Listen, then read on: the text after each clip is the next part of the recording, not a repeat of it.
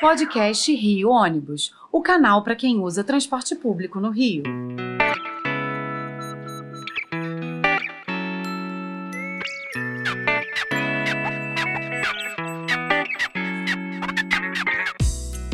Saudações ouvintes, passageiros dos ônibus da cidade e população carioca.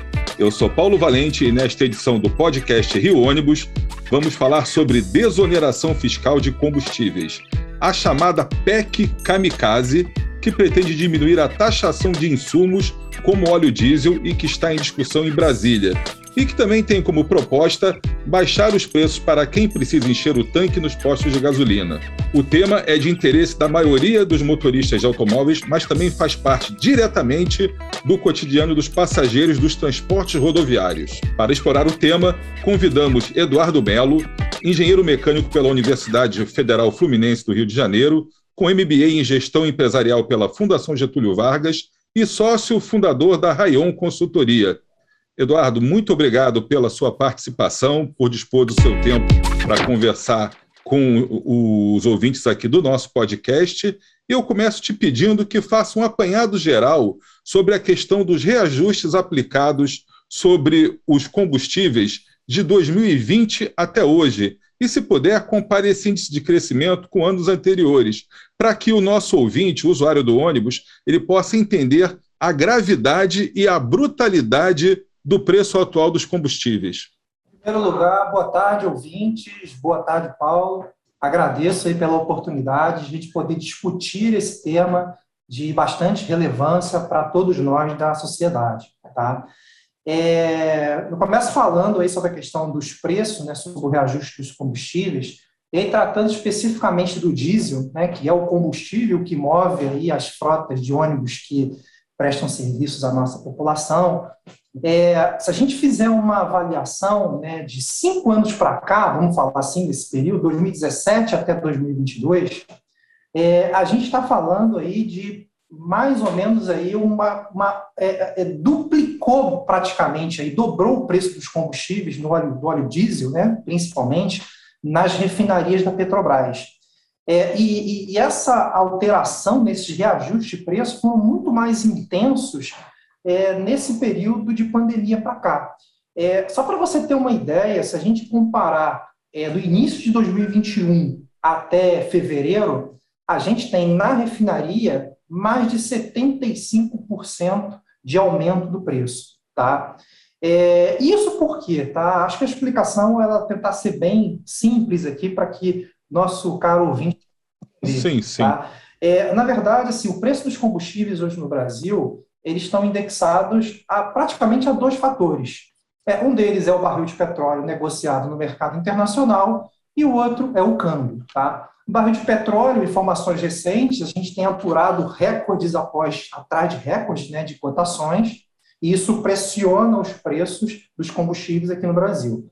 É, ao mesmo tempo, você tem aqui no Brasil também o câmbio é, depreciado, e, a grosso modo, essa depreciação ela vem muito por conta de dois fatores. A gente tem elevados índices de inflação, que corrói o bolso né, de todos nós, fazendo com que a gasolina, o óleo diesel fique mais caro, porque a gente reduz o nosso poder de compra. É, nós Sem estamos dúvida. entrando em ano eleitoral, e que faz com que realmente tenha uma maior volatilidade, uma maior estabilidade no câmbio. O efeito disso é o preço do combustível aqui no Brasil mais caro em consequência disso tudo. Bom, é, um ano atrás, a gente continuando aqui, a Câmara Federal, frente à dificuldade em que se encontrava o setor do transporte público, por conta da redução do número de passageiros provocada né, pelas medidas de isolamento e de combate à pandemia, aprovou um projeto que previa uma ajuda emergencial ao setor. Se ela tivesse sido efetivada realmente pelo governo federal, hoje a gente poderia estar numa situação, num momento bem diferente, com uma, uma condição de atendimento melhor aos passageiros, porque hoje são muitas as reclamações. Só que na época o presidente da República vetou essa medida. Agora tem mais uma esperança com essa anunciada PEC dos combustíveis, né, que está é, em discussão essa semana, certamente estará semana que vem. É, conte para os nossos ouvintes aqui de que forma que essa proposta de emenda constitucional pode beneficiar o setor de transporte público que impacto que ela pode ter para o nosso usuário? Bom, Paulo, a questão é a seguinte: assim como a PEC, né, que é uma proposta de emenda constitucional, é, existem outros projetos de lei também em tramitação, discussão no Congresso. Eu acho que todos eles podem trazer sim um efeito positivo para o transporte e, por consequência, para o usuário. É, falando especificamente aí do combustível, uma desoneração de, tributária que poderia é, é, é trazer para as empresas de transporte hoje, falando especificamente do caso do óleo diesel para o Rio de Janeiro, capital, para as empresas que prestam serviço na capital, só para você ter uma ideia, essa desoneração fiscal ela poderia chegar até 13% de redução do preço do combustível hoje adquirido pelas empresas. Tá? Isso, em termos absolutos, a gente está falando de uma redução na ordem de 60 centavos por litro. É importante, sim, mas realmente é, não resolve o problema, até porque essa PEC ela é temporária, ela é prevista para 2022, efeitos para 2022 e 2023, tá? É, isso estou falando especificamente de transporte. Agora, se você for colocar de uma maneira mais ampla, é uma redução dos preços dos combustíveis ao governo federal, principalmente, muito agrada, por questões políticas. É, toda vez que a gente fala de reajustes de preço de combustíveis, sempre volta a discussão, sempre retorna o fantasma da greve dos caminhoneiros certo? E que tanto impactou a nossa é. vida lá em 2018, é, não só como empresas, como pessoas, né, o dia a dia do cidadão. Esse é um ponto que, se houver uma redução de preços, é, é, ajuda nesse contexto. E o outro ponto também, que eu falei anteriormente, a inflação ela é calculada também com base, é, um dos itens, né, componentes, é o preço dos combustíveis. É, se você tem uma redução dos preços dos combustíveis, ela colabora para um controle maior da inflação. Então, esses três pontos devem ser colocados quando se fala da PEC dos combustíveis aí, ou dos projetos de lei que estão em andamento. Certo. E por conta desse volume de investimentos, é, tem uma curiosidade: essa PEC vem sendo chamada de kamikaze pela própria equipe econômica do governo. Então, na sua opinião, essa liberdade financeira que a PEC poderá trazer ao mercado, ela não se sobrepõe a, a essa questão do uso da verba pública? É, para a recuperação da economia, não é preciso que o caminhoneiro tenha condições de trabalhar, que o cidadão possa comprar o seu gás de cozinha, que o empresário de ônibus possa ter o, o combustível é, por um preço que lhe permita prestar um serviço de, de, de, qualidade, que permita que o cidadão tenha um ambiente mais favorável para a sua vida no dia a dia, para os seus deslocamentos? Paulo, é isso tudo, tá? Eu só vou complementar é que o que a gente precisa, na verdade, é, em primeiro lugar, é sair dessa pandemia. Tá? Eu acho que tudo que a gente está vivendo, e aí trazendo aí para microanálise aí do combustível, é, a gente está vivendo aí um problema é, decorrente da pandemia, né? E o que a gente precisa disso é gerar um ambiente de negócios mais favorável. Isso com o quê? Com uma economia retornando é, ao seu crescimento, a gente poder gerar emprego, a gente ter mais investimentos né, em infraestrutura e transporte, isso tudo vai trazer uma qualidade melhor para todo mundo. Né? Então, assim, é, outro ponto também é a questão da inflação. Então, por que, que a gente está vivendo um preço de combustível tão caro, está tão caro para a gente, né, para o nosso bolso? É porque, na verdade, como a gente está vivendo uma saída de pandemia, a gente está vivendo uma crise de oferta e demanda de produto. Tudo aquilo, produto que é muito demandado, fica mais caro. Então, se o petróleo lá fora fica mais caro, o combustível aqui, para o nosso caro ouvinte, também vai ficar mais caro. Tá? É, e essa crise toda faz com que tenha desemprego. Então, fica muito mais difícil um câmbio depreciado, ou seja, são fatores que influenciam negativamente no nosso dia a dia. E a saída para isso realmente é você melhorar de uma forma como um a economia e o ambiente de negócio. Não, sem dúvida. Então, só para a gente trazer então a questão mais para o nosso usuário aqui no dia a dia. É, a, a, sociedade, de modo geral, o, o usuário do transporte, ele pode ficar confuso sobre a influência do valor dos combustíveis, nos combustíveis, no nosso caso do diesel, no custo geral do setor e, e no reflexo que ele tem nas tarifas que você paga para viajar. Você consegue mensurar esse dado para nós?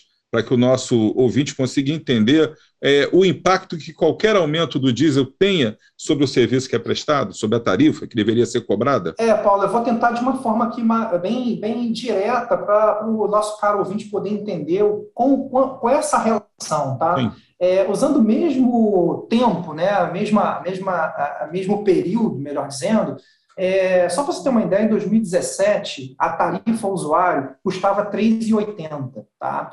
E nessa mesma época, o preço do diesel representava, eu estou me referindo na refinaria, representava 45% dessa tarifa. Só para efeito de comparação.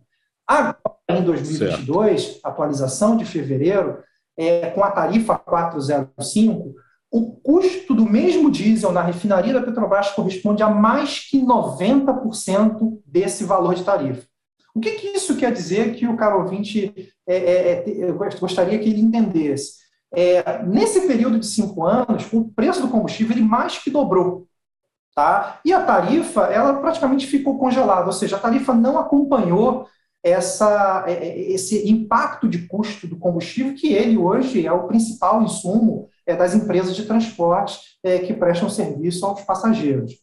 E um outro ponto também que deve ser colocado que, além dessa evolução do custo que ela dobrou e é uma tarifa praticamente mantida no período, você teve também, é, por conta da pandemia, né, da restrição das pessoas, você teve também a queda do número de passageiros muito mais acentuada no período da pandemia.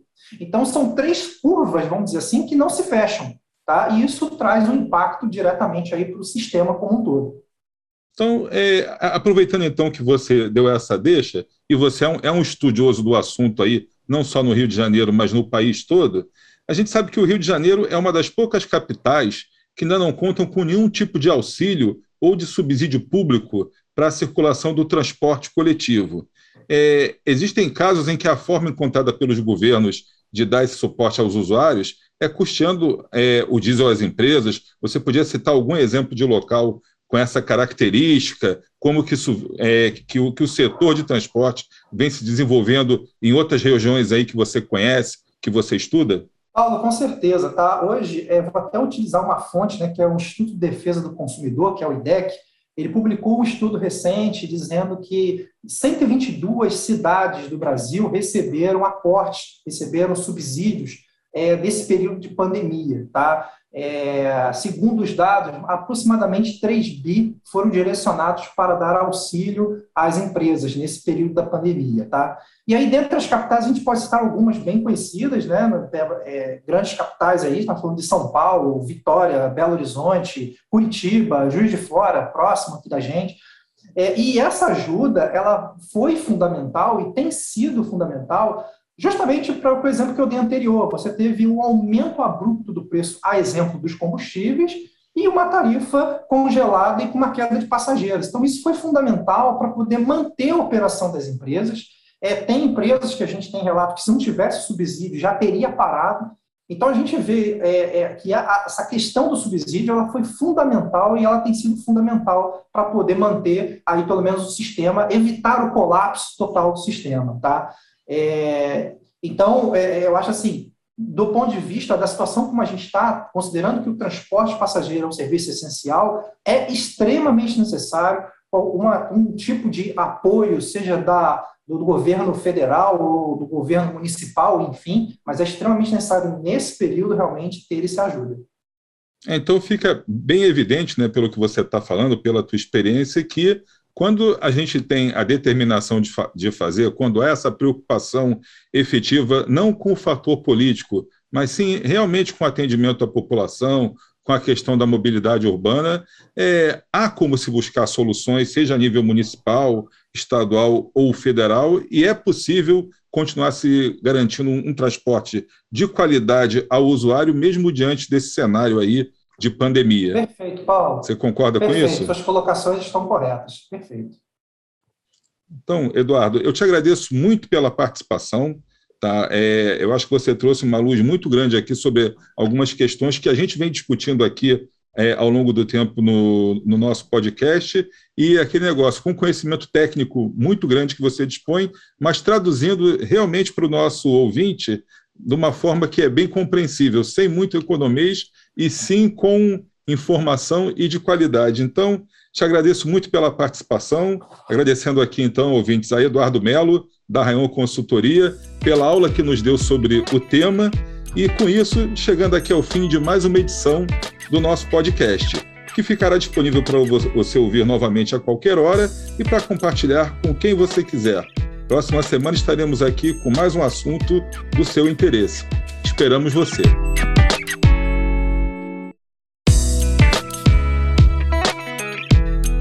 Apresentação e supervisão: Paulo Valente. Roteiro e produção: Peter Barcelos. Produção técnica: Rafael Lima.